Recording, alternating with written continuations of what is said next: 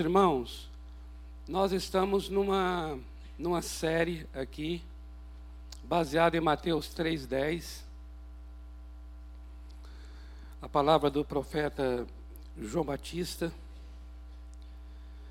sobre que o machado já está posto à raiz. O machado já está posto à raiz referindo-se a uma, a uma, uma linguagem para poder falar sobre uma árvore, trazendo o sentido de uma árvore que não, que não deveria ter, ter nascido ou, ou que deverá ser desarraigada. E o machado posto à raiz dá a ideia de que está prestes de ser arrancada aquela árvore. Referindo-se a tudo aquilo que tem em minha vida, em sua vida, que muitas vezes foram coisas que acontecendo conosco, distorções, deturpações, e que precisam ser arrancadas, desarraigadas. E tomando a palavra machado que está ali, fizemos uma brincadeira com essa palavra, para poder trazer aqui uma ministração, onde nós estaremos juntando, unindo, fazendo um encontro entre as cartas, alguns textos do apóstolo Paulo com os contos de Machado de Assis. Daí a brincadeira com o Machado. Os contos de Machado de Assis são muitos contos. Eu recomendo até que você leia todos eles. Mas, em função do nosso tempo e a profundidade dos assuntos, nós nos dedicamos ao longo desse mês de janeiro apenas em dois contos. O primeiro, dois domingos, tratamos dele, que é o espelho. Na verdade, eu até sugiro que, se nós pudéssemos formar um pequeno grupo assim, para discutir o espelho num outro local, numa outra ocasião, uma terapia de grupo, sabe assim? Seria maravilhoso. E o outro conto é O Alienista, que também vai ter que acontecer em dois domingos. Neste agora, hoje, dia 19, e o último domingo, o domingo de ceia, que é o quarto domingo, próximo domingo, nós estaremos encerrando então este assunto. Então, nós só ao longo do mês de janeiro trabalhamos dois contos do Machado de Assis, O Espelho e o Alienista. Hoje começa o Alienista. O alienista, na verdade, é dos contos o maior, que até não é tratado nem por alguns nem como conto, de tão grande. Se você não leu, eu encorajo que leia.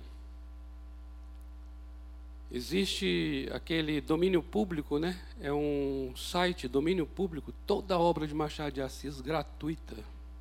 Gratuita, toda a obra.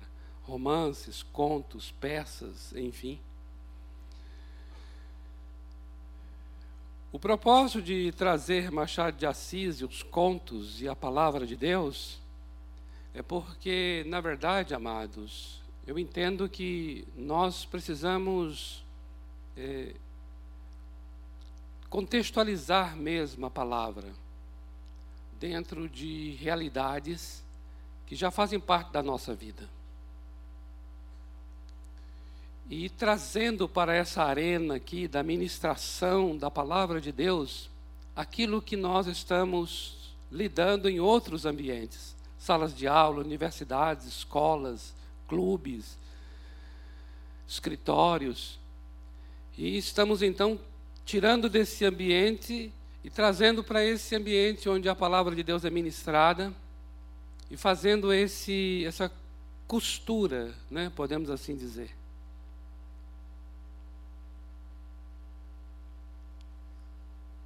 E isso traz para nós também um encorajamento para que você seja um bom leitor. Uma das coisas boas de um povo que anda segundo a imagem de Deus é ser um povo que leia e que leia e que leia coisas boas. E Machado de Assis é uma recomendação muito boa de literatura de primeira grandeza porque trata-se de uma forma de lidar com a natureza humana muito, muito sensível. E dentro desse conto você vai perceber isso. O alienista, o nome alienista vem de um nome, acredito eu que é um nome antigo, o que seria hoje o psiquiatra, porque é uma pessoa que trata de alienados. Nós estamos falando aqui do final do século XIX, 1881, 82. Esse conto, então, trata-se de um personagem, o personagem principal, o nome dele é Simão Bacamarte. Ele é um médico formado na Europa e que vai para a cidade sua do interior de, do Rio de Janeiro, Itaguaí, e ali ele quer estabelecer um local, porque até então nunca havia existido um lugar assim para tratar de pessoas alienadas, lunáticas, loucas. E ele pede permissão à Câmara de Vereadores da cidade e ele inaugura então dentro de uma, um casarão enorme cujas janelas eram verdes. Por isso passou então a partir dali a se chamar Casa Verde. Todo mundo batizou o local de a Casa Verde. Então quando falava assim, ó, oh, levou fulano, recolheu fulano para a Casa Verde. Então já, já sabia que isso era um linguajar de que a pessoa não estava muito boa da cabeça. Então ele foi levado para a Casa Verde. Inicialmente, esse médico, ele recolheu para a Casa Verde pessoas que, ele que eram consideradas loucas, patologicamente falando, clinicamente falando. Eu não vou entrar aqui no mérito, amados. Eu não sei se tem aqui psiquiatra, psicólogo, ou quem está aqui presente, ou vendo ou ouvindo pela internet, mas não vou entrar no mérito das questões clínicas. Mas o conto mostra que, inicialmente, as pessoas que foram conduzidas para aquele lugar eram pessoas que eram, assim, do tipo, fala com a parede, fica rodando, rodando, rodando. E o que está fazendo? Procurando o fim do mundo, sabe assim? Procurando o fim do mundo. Aquelas pessoas que apresentam determinadas características, sintomas, que talvez qualquer outro vai chegar e dizer assim, pô, essa pessoa não está muito, não tá muito bem da cabeça, não. Então, inicialmente, ele conduziu essas pessoas para aquele lugar. Mas ele foi estudando como um pesquisador e uma pessoa assim muito curiosa sobre essa coisa da loucura. O que seria então a loucura? E aí é que o conto vai ficando muito interessante, porque vai ficando mais assim delicado você delimitar essa fronteira entre normalidade e anormalidade entre pessoa sã e insana. Porque esse médico, Simão Bacamarte, ele chega a uma conclusão que não são somente essas pessoas às quais me referi anteriormente que sejam de fato as loucas, mas ele começa a entender que louco também são pessoas um tanto desequilibradas, mesmo que não apresentem esse, esse, esse, esse tipo de sintoma. E o que ele chamaria então de desequilíbrio? Por exemplo, pessoas que. É, é, é, eu vou dar um exemplo aqui. Se o Simão Bacamarte tivesse nossos dias aqui e visse assim, duas pessoas sobem num ringue, no ringue. Aí um tem como objetivo socar o outro, socar o outro, sangrar até que ele caia. Aí o outro cai. Ao cair, vem uma outra pessoa e conta conta, conta, conta determinada quantidade de números para que até chegar a determinado ponto, se ele consegue levantar ou não. Aí ele levanta, aí ele continua depois socando o outro e sendo socado, socando, sendo socado. Aí depois de muitos ringues, bate lá o, o, o, o, o gongo, pim! aí os dois se abraçam e, e, e os dois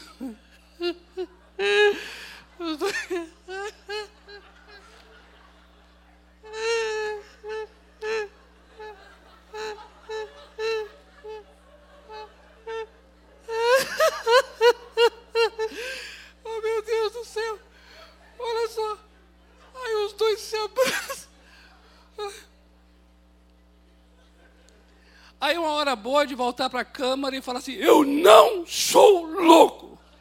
Tipo assim, com certeza o nosso doutor, ele recolhia os dois para a Casa Verde. Levaria. A mulher dele, a dona Evarista, né? Dona Evarista, era uma mulher que se importava muito com a sua aparência, com as roupas. Comprou no Rio de Janeiro vários vestidos. E chegava para ele assim e dizia: Você acha que eu devo usar esse brinco ou esse aqui? Aí ele falava lá no meio dos, das pesquisas dele: Esse aqui deve ficar bom para você. Ah, esse eu não sei, eu acho que vou usar esse. Então esse aí fica bom, usa esse aí. Ah, mas esse aqui não combina com esse aqui. Ah, então usa esse aqui. Assim. Aí, depois de alguns minutos, ele recolheu a mulher. Né? Ai, meu Deus. Ela não conseguia dormir. Aí depois que ele percebeu assim que ela não estava com ele ali, ele levantou, onde é que ela está? Aí ela estava lá testando o brinco, ser aquele ou aquele outro. Aí ele entendeu que ela não era uma pessoa normal. Então ele recolheu. Aí criou uma polvorosa na cidade. Como é que pode o homem recolher a própria esposa na Casa Verde? E assim ele fez com muitos outros que apresentavam determinadas manias, determinadas é, obsessões. Eram pessoas consideradas normais no seu, no seu restante do dia, mas tinha, tinha umas questões assim. Questões essas que ele conceituou como pessoa desequilibrada. E por isso tinha que ser recolhida. Depois de muita pesquisa, continuando, ele começou a chegar a uma outra conclusão. E a conclusão foi de que, na verdade, louco não é o desequilibrado, louco mesmo é quem é normal. Aí o que, que ele fez? Mandou todos a quem ele recolheu todos irem para todos irem para a rua. Mandou embora todo mundo. E ele entendeu então que louco mesmo é quem era normal. E quem era normal?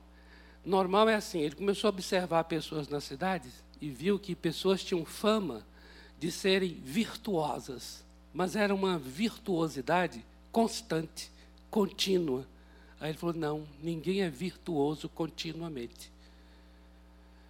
Por exemplo, uma determinada senhora lá, ela era conhecida como uma mulher modesta. Ela tinha uma modéstia, uma mulher recatada, resignada. Não importa o que acontecia contra ela, ela era sempre educada, virtuosa. Aí ele começou a observar ao longo de dias e meses e falou: preciso recolher essa mulher.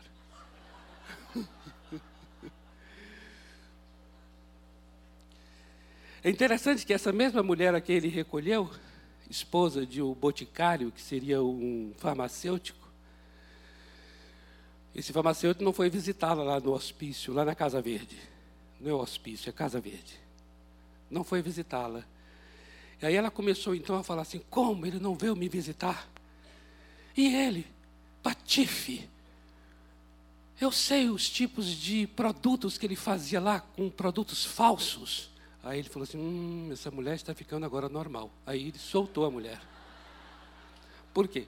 Porque ele entendeu que essa resignação e essa coisa de ser tão assim recatada sempre não era normal. E aí quando então ela chega e fala assim: é um patife. Aí ela fala: opa, essa pessoa já está ficando normal. Então vou liberá-la. Eu estou dando alguns exemplos aqui, mas o conto é rico em exemplos e situações que vão acontecendo, amados. São críticas sociais muito fortes, críticas aos modelos europeus que vieram para o Brasil, modelos de comportamento, o chamado positivismo, um estilo, um modo científico de pensar. E Machado de Assis era crítico e irônico, muito irônico, para com esses modelos. E o conto todo é permeado disso. Mas o que eu quero chamar a atenção é de que, ao longo de todo, de todo, toda a narrativa, você vai ficando, é, é, você vai entrando numa área que realmente é uma área delicada e de difícil é, determinação das coisas, onde você fica com dificuldade de dizer assim, não, aquilo ali é que é o certo, aquilo ali que é a pessoa é normal, sã. Ou será que aquele lá é que não é certo?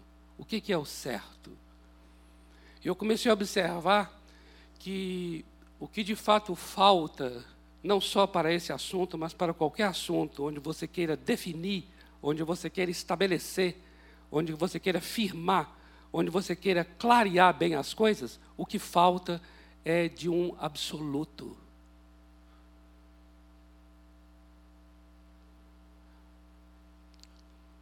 Porque só o que é absoluto tem a prerrogativa de ser referência.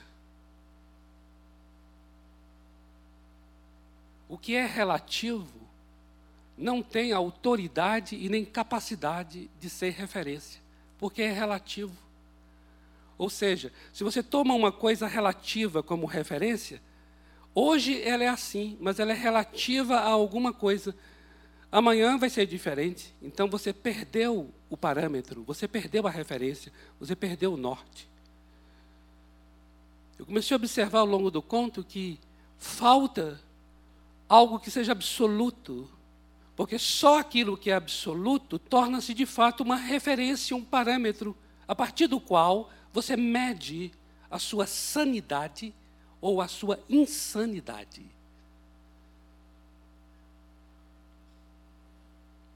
Quando o conto finaliza, o doutor Simão Bacamarte manda todos para fora do hospício. E ele então começa a ouvir das pessoas elogios a respeito dele mesmo, dele ser uma pessoa inteligente, perfeita, perfeita. Aí ele chega e diz assim: sou inteligente, sou perfeito. Eu descobri, eu é que não sou normal. E ele se interna na Casa Verde e assim encerra o conto. Ele sendo o único paciente do lugar. É muito interessante, é engraçado o conto. Ele tem situações lá que você ri, é cômico, ainda que esteja trabalhando um assunto tão sério. São muitas as perspectivas de um conto, são muitas as leituras que são feitas. A leitura que eu fiz ao ler é exatamente esta: é a de que precisamos de algo que seja absoluto para nós medirmos o que de fato é uma vida saudável. O que, que é saúde? Do ponto de vista, seja ela física, seja ela mental, seja ela emocional, espiritual, financeira. O que, que é uma vida saudável? A partir desse conto, eu fiz essa pergunta a mim mesmo e estou transferindo para os amados. O que é uma vida saudável? Nós convivemos com as mais diferentes situações, sejam elas particulares, pessoais, individuais, sejam elas coletivas, em que você tem muitas vezes como normalidade aquilo que é estranho e que talvez nós já nos habituamos como normal, chamamos daquilo de algo assim que não mais nos espanta, nos assusta ou causa qualquer estranheza, e já temos como normal, enquanto outras coisas são o oposto disso, então você fica assim. Observa, observa. Agora vai começar o, o, o, o BBB 20, né? o BBB. Várias pessoas, homens e mulheres, várias pessoas é, é, enclausuradas dentro de uma casa e, e, e milhões de pessoas observando de fora o que aquelas pessoas estão fazendo e não fazendo lá dentro. A curiosidade de estarmos observando a pessoa. Agora você imagina quantas pessoas vão perder ah, o sono, ficar madrugada, porque o troço é ao vivo, 24 horas. Pagam por isso, pagam por isso, para não dormir. O sujeito paga, e o sujeito é normal, ele é normal. Mas ele paga, ele paga, ele paga, ele paga, ele faz uma assinatura para não dormir, para ver uma pessoa dormindo. Aí o outro lá, o outro lá está dormindo, aí muda para cá, Aí o cara vai na geladeira, come alguma coisa, toma um café, um, um energético, volta para olhar a pessoa lá. E essa pessoa depois, ela é tranquila no seu dia a dia, ainda que esteja com muito sono assim durante o dia, mas é lá, ele é fiel, ele é, ele é um trabalhador fiel, ele é um marido fiel, uma esposa fiel, ele é uma pessoa leal. Você olha para ele assim, ninguém olha para todo mundo, ninguém, ninguém vê traço de nada que seja assim, achar estranho, esquisito. Não, é uma pessoa tranquila. E essa pessoa tranquila chega para você fala assim: Ah, hoje eu vi Fulano, ele, ele, ele conversou umas três horas com Beltrano, e os assuntos começam a girar em torno. Então, pessoas enclausuradas, aí você vê a perspectiva do lado das pessoas enclausuradas, elas sendo vistas eh, por outras pessoas, e a perspectiva dos que estão de fora olhando para as pessoas que estão lá todo esse povo é normal. O que isso que é interessante. Então nós começamos a conviver, eu estou dando esse exemplo, mas são muitos os exemplos em que nós nos enquadramos em, em comportamentos, nos enquadramos em maneiras de pensar que são absolutamente absurdas e aí eu e você vamos ter que agora dizer assim: por que você está dizendo que é absolutamente absurdo?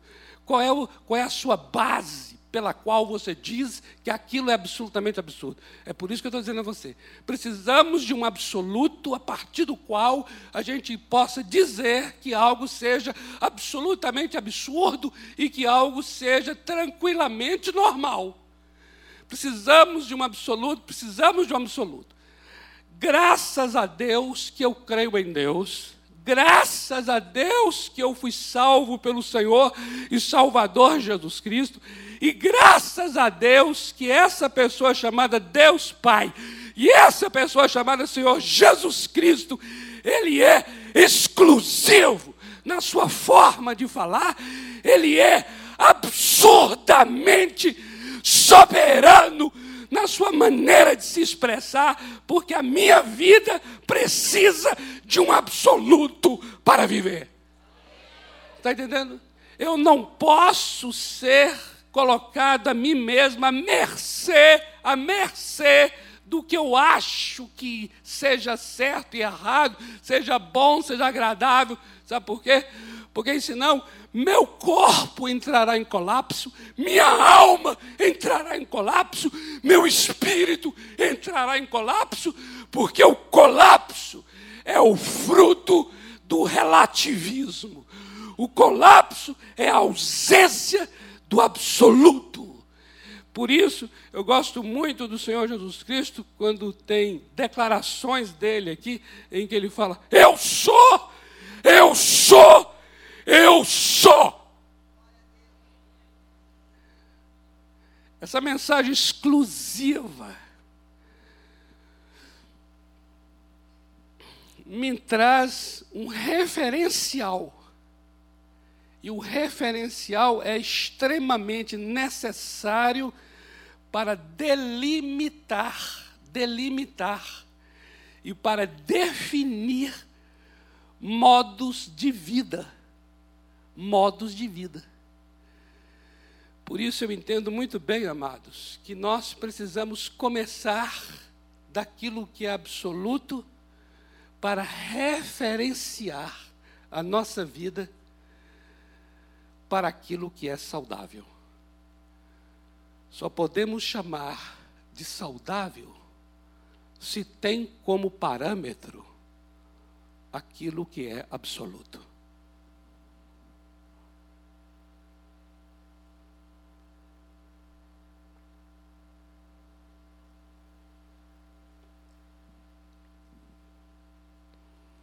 Por isso é que eu disse aos amados que nos primeiros dois domingos nós começamos a falar sobre a identidade, a questão do espelho de Machado, que trata sobre a identidade da pessoa. E aí nós mencionamos uma palavra aos amados aqui, que foi a palavra imagem. Imagem. Imagem de Deus.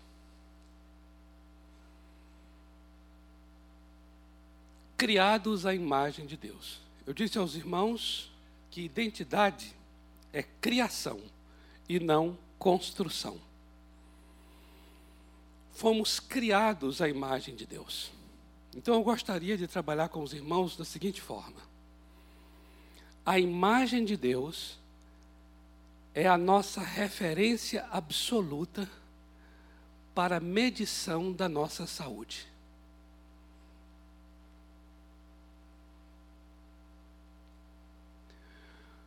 O nosso parâmetro para a vida saudável é a verdade absoluta da imagem de Deus em nós. O que isso implica dizer? Implica dizer que quanto mais distante que eu estou desta imagem, mais doente eu estarei. Quanto mais próximo eu estiver desta imagem, mais saudável eu estarei.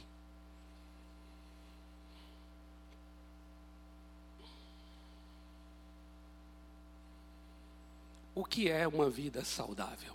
É a pergunta que estamos transformando no nome desta palavra. O que é uma vida saudável? Uma vida saudável é uma vida que está em harmonia com a imagem de Deus.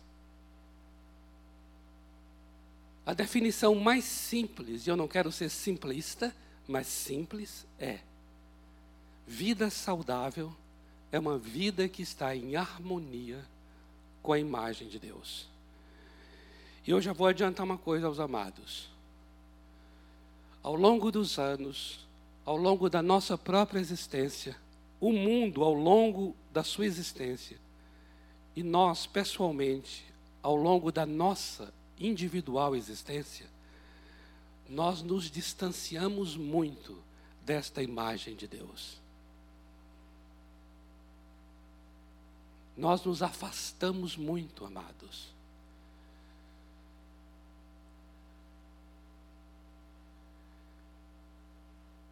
Você quer ter uma ideia? Só uma ideiazinha. Queridos, nós moramos numa selva de pedra. Nós estamos distantes da terra, do mato. Meu corpo e o teu é feito de pó da terra. E, portanto, por uma questão de criação, e não por uma questão de construção social, mas de criação, precisamos estar ligados a essa terra da qual fomos formados, modelados. No entanto, eu e você fomos arrancados do campo, da terra, do verde, e fomos plantados, se é que eu posso usar essa palavra, fica entre aspas, nesta selva de pedra. A gente não dá conta do quanto a gente está morrendo aos poucos. E por ser aos poucos é que não dá conta que está morrendo. A gente respira poluição. A gente está a gente está tão doente.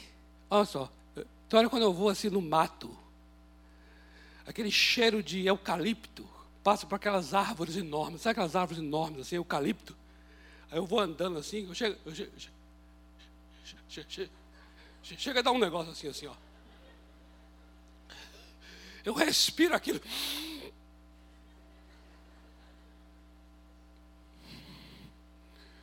Eu passo mal com o que é bom. Eu passo mal com o que é bom.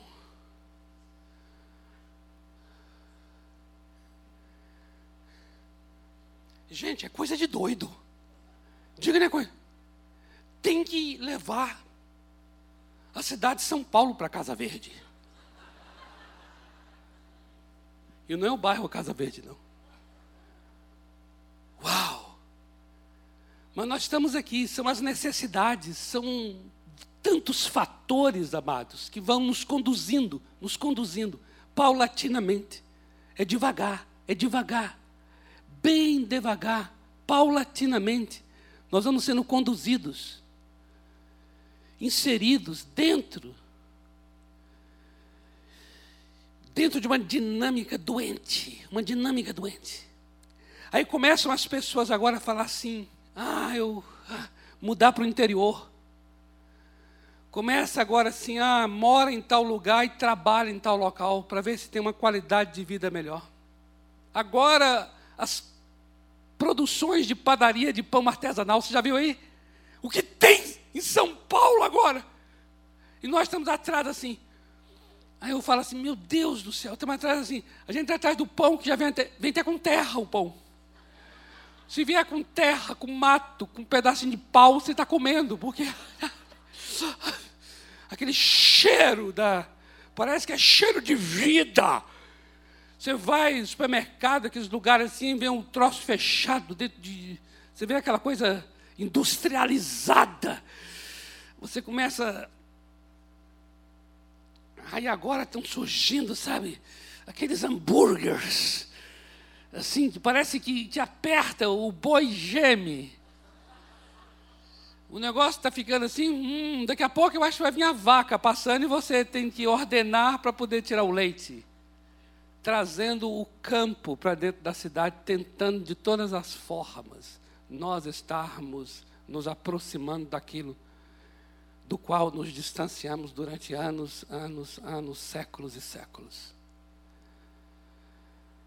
Após a grande revolução industrial, né, os avanços tecnológicos, as coisas vão se beneficiando por um lado, e por outro lado, nós não estamos dando conta do quanto estamos sendo distanciados, estamos sendo arrancados de tudo aquilo que diz respeito à nossa origem, tudo aquilo que diz respeito à nossa natureza, tudo aquilo que diz respeito à nossa imagem. Deixe-me ler um texto com os irmãos. Não será possível nós trabalharmos esse texto hoje mas eu gostaria de ler, que é o texto de Romanos, capítulo 1. Eu queria ler com vocês, eu queria que você abrisse sua Bíblia, em Romanos, capítulo 1, versículos 20 até o 25. Esse texto extraordinário de Romanos, onde o apóstolo Paulo vai nos falar sobre algo tão tremendo a respeito de Deus, da imagem de Deus e do, que foi que nós fizemos com isto. Observa, Romanos capítulo 1, a partir do verso 20, diz assim: Porque os atributos invisíveis de Deus, assim como o seu eterno poder, como também a sua própria divindade, claramente se reconhecem, desde o princípio do mundo, sendo percebidos por meio das coisas que foram criadas. Tais homens são, por isso, indesculpáveis, porquanto, tendo conhecimento de Deus, não o glorificaram como Deus, nem lhe deram graças, antes se tornaram nulos em seus próprios raciocínios obscurecendo-se-lhes o coração insensato. Observa agora, amados. Inculcando-se por sábios, tornaram-se loucos. Olha a loucura. Eu queria que você entendesse a loucura, a insanidade sob a perspectiva do apóstolo Paulo. Olha só, tornaram-se loucos. Por quê? mudaram a glória do Deus incorruptível em semelhança da imagem de homem corruptível, bem como de aves, quadrúpedes e répteis. Ele está chamando a atenção de uma loucura chamada idolatria, onde a pessoa é capaz, na sua racionalidade, de pegar um pedaço de pau, pegar um pedaço de, de barro, pegar um pedaço de madeira, um pedaço de, de, de prata, de ouro, seja que material for, moldar a imagem de um homem, ou moldar a imagem de uma ave, ou formar a imagem de um quadrúpede, ou a imagem de um réptil. Observe a, a, a, a, a, de, a queda, o declínio a imagem do homem, a imagem da ave, a imagem do quadrúpede, a imagem do réptil. As próprias figuras aqui são figuras decrescentes. E ele está dizendo aqui: a pessoa é capaz disso, de quê? De trocar a glória de Deus pela, pela imagem de uma de, de, desses seres e, e é capaz de quê? De se curvar diante dessa imagem que ele mesmo acabou de, de confeccionar, de produzir. Esse mesmo homem é capaz de se dobrar diante dessa imagem e adorar essa imagem como se essa imagem fosse, o, fosse Deus. Por isso, olha só o texto diz: Deus entregou tais homens à imundícia pelos desejos do seu próprio coração, para desonrar o seu corpo entre si, pois eles mudaram a verdade de Deus em mentira, adorando e servindo a criatura em lugar do Criador, o qual é bendito eternamente. Amém.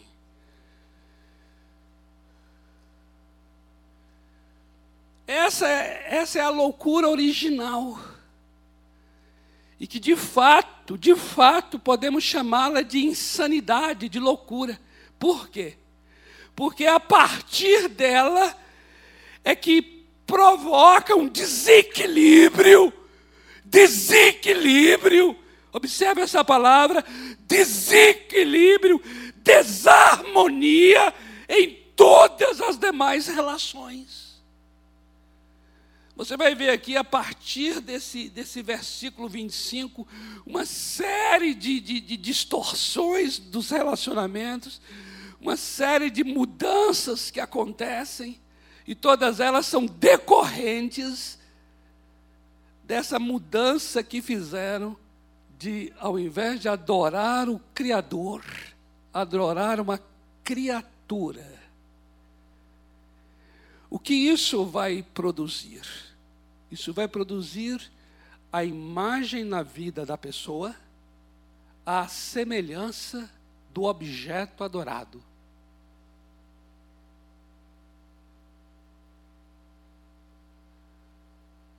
O que isso vai produzir? Vai produzir na vida da pessoa a imagem nela semelhante ao objeto adorado é o que o Salmo 115, versículos 4 a 8, vai nos falar. Diz assim: Prata e ouro são os ídolos deles, obra das mãos de homens. Tem boca, mas não falam. Tem olhos, mas não veem. Tem ouvidos, mas não ouvem. Tem nariz, e não cheiram, suas mãos não apalpam, seus pés não andam, som nenhum lhes sai da garganta. Tornem-se semelhantes a eles os que os fazem e quantos neles confiam. Ou seja, a pessoa vai se tornar semelhante àquele a quem ele adora.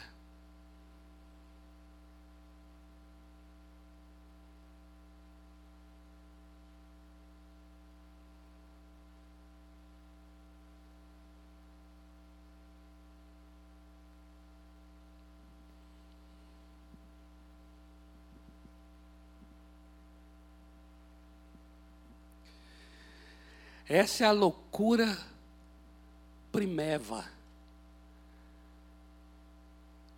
A loucura pai e mãe de todas as insanidades.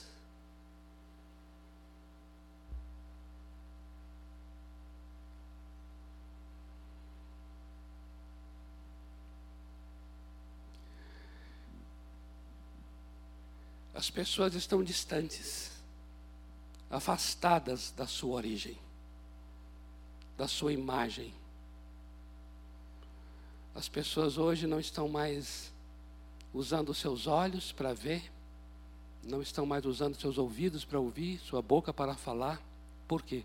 Porque estão semelhantes aos seus falsos deuses, que também não veem, que também não falam, que também não ouvem. É isso que Paulo vai chamar aqui de tornaram-se loucos. Loucos.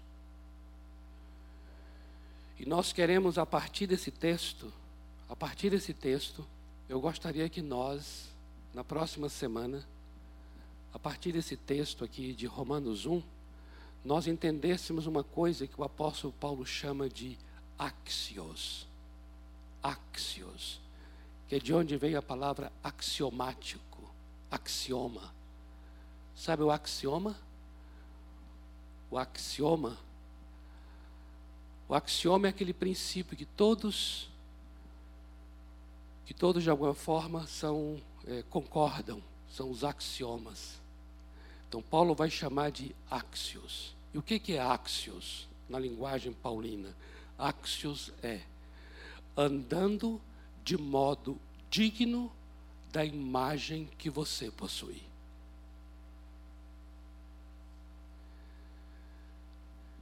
Andar de modo digno. Essa palavra digno é axios. Precisamos voltar a andar de modo digno da imagem de Deus que nós possuímos. A questão não está na imagem, está no fato de não andarmos de modo digno. E eu entendo que as nossas doenças, elas decorrem disso, de não andarmos de modo digno. Me diga uma coisa.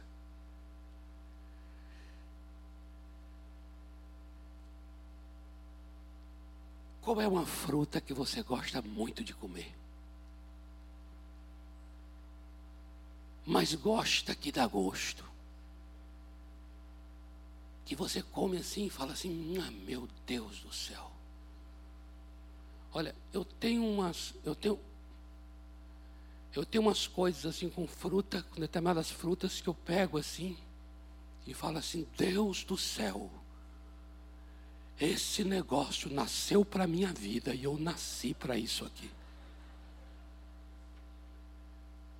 Por quê? Porque tudo que é em mim, de fato, de fato, responde àquilo ali que eu estou saboreando.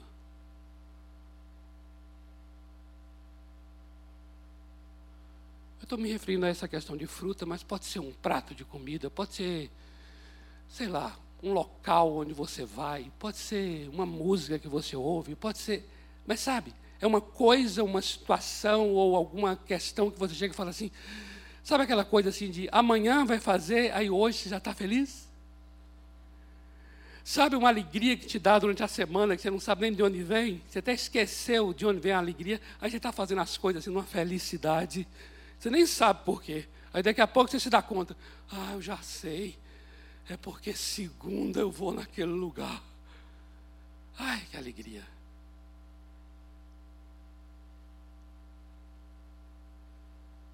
É sobre esse tipo de coisa que a gente quer conversar aqui. O que é a imagem de Deus? O que é que é próprio da minha vida e da sua vida, amado? Amada. O que é que é próprio? Porque quando eu falo imagem de Deus, eu estou falando assim, coisas que são coisas que são próprias, próprias de mim, próprias para você. É próprio. Sabe aquela coisa que encaixa? É próprio. Sabe? é o tamanho seu. Sabe o tamanho seu? Aquilo, aquilo te, te dá satisfação, aquilo te dá realização, aquilo você fala, já! Você fala, uau! Você fala, gente, já, já passou o tempo. Não! Sabe essas coisas assim? A gente tem acostumado a comer do que não nascemos para comer, fazer o que não é para ser, para estar fazendo. Nós nos habituamos com a distorção, nós nos familiarizamos com o que é perverso, nós nos habituamos com o que é distorcido e nós construímos nossa vida em torno disso. Aí, quando Jesus chega para aquele homem, 38 anos paralítico, não é brincadeira, não. 38 anos não são 38 dias, 38 dias paralítico. Eu não estou ainda acostumado com essa paralisia. Eu quero sair deste lugar. Eu não me acostumei com essa vida. Não, eu tenho muita coisa para fazer, muita coisa para fazer.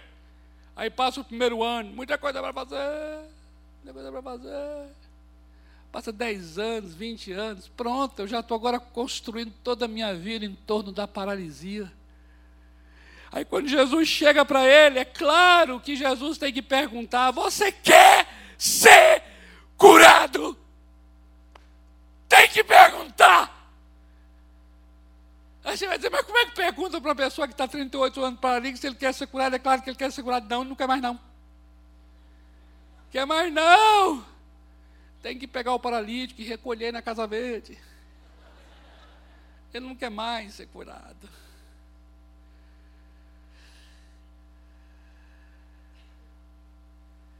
Por isso o Senhor vem a mim e a você pergunta: você quer ser sarado? Você quer sair dessa dinâmica? Você quer sair dessa doença? Você quer sair dessa condição, desse estado. Você está diminuindo e não sabe. Você está adoecendo e não sabe. A coisa acontece tão aos poucos que você não dá conta que você já está morrendo e não sabe. Está ficando cada vez mais doente e não sabe. Está ficando cada dia mais entristecido, cada dia mais envenenado, cada dia mais amargurado e não sabe. É preciso que você volte para o teu referencial absoluto. É preciso que teus olhos volte para o teu parâmetro eterno, absoluto da imagem de Deus e fale assim: não, não, peraí. Eu sou saí disso aqui. Eu nasci, foi para aquilo. Amém? Vamos ficar em pé para a gente orar? Eu nasci, foi para aquilo.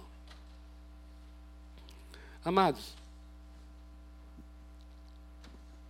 Eu sei que são nove horas. São nove horas. Mas será que a gente tem. Meu amado, por favor, ali, Fernando, sabe aquele, aquele desmancha? Me desmancha? Me desmancha. Cadê o pessoal para desmanchar aqui? A turma aqui do desmancha está onde? Ah, está aqui. Então, olha só. Eu sei, eu sei que nós estamos com o horário já já já está em cima, não é? Por falar nisso, nesse negócio de horário, amado, nós estamos aqui com o maior cuidado do mundo, do mundo, do mundo, lutando de todas as formas para que a gente inicie as nossas reuniões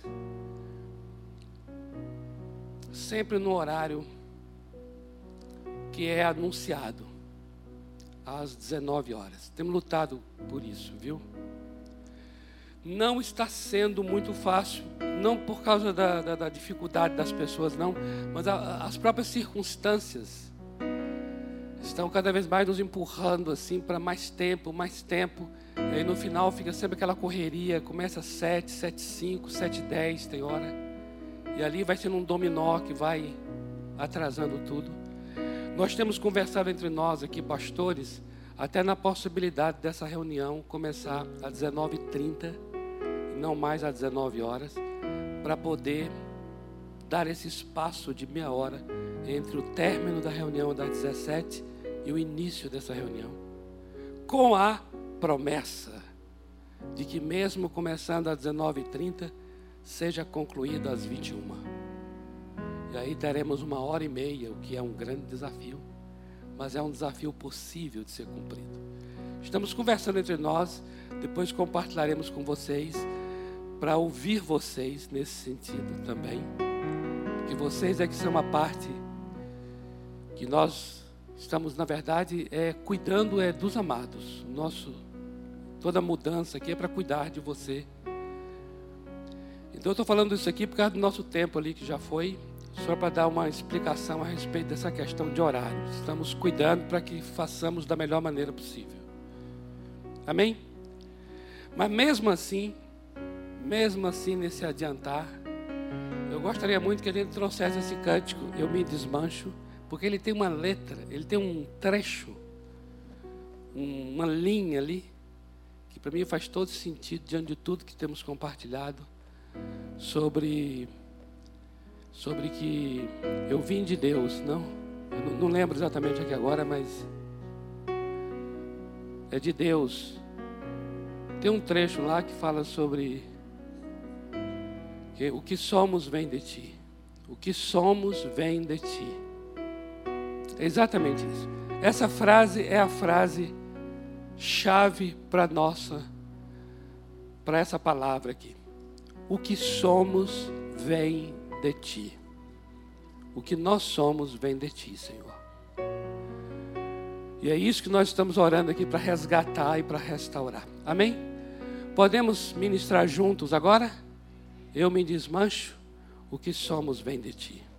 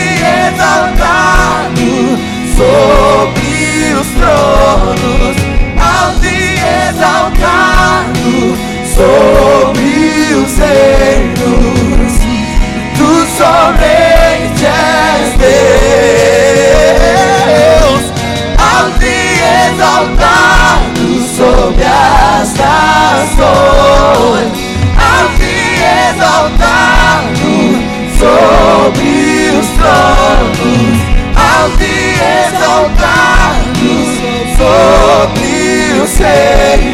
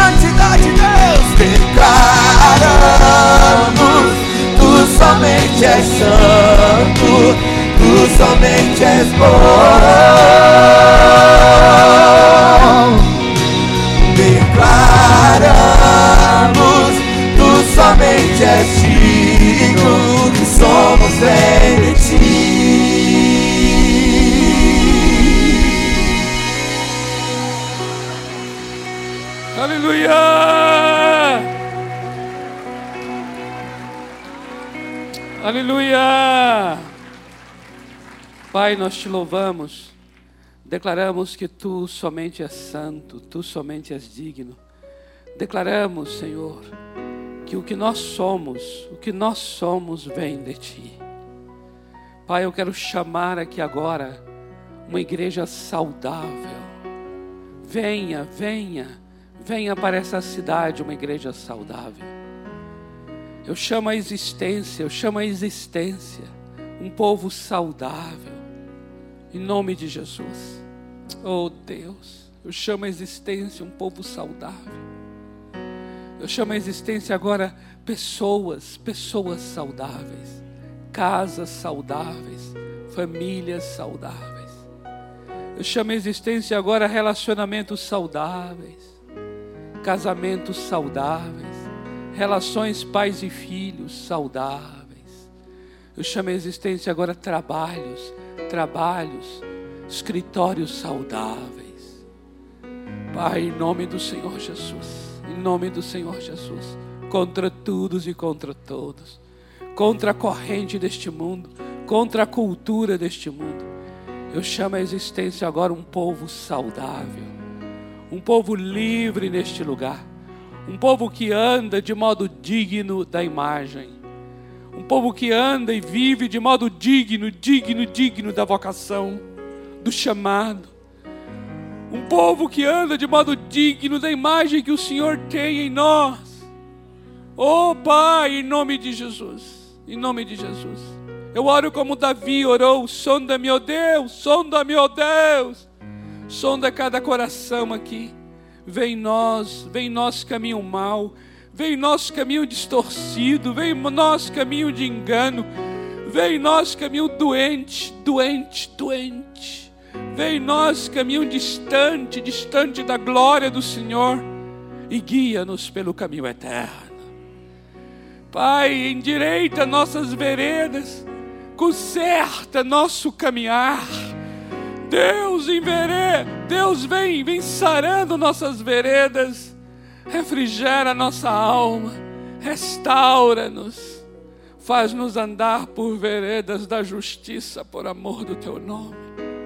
Senhor, eu abençoo cada vida aqui com um andar saudável, um linguajar saudável, uma adoração saudável, um culto cheio de saúde. Oh Deus, palavras saudáveis, vindo de um coração bom, um coração que é a formoseia o rosto. Seja assim, Pai, cada vida neste lugar. Eu te abençoo, meu amado, para uma semana cheia de saúde de Deus. Eu te abençoo para um novo ano, um novo ano, segundo a imagem daquele que te criou. Em nome do Senhor Jesus. Amém. Amém. Glória a Deus. Glória a Deus. Agora, olha, dá um abraço, dá um abraço doido aí. Nesse irmão, nessa irmã, nessa pessoa tão querida, próxima de você. Em nome de Jesus. Se Deus permitir, estaremos juntos semana que vem para cearmos juntos na mesa do Senhor, em nome de Jesus.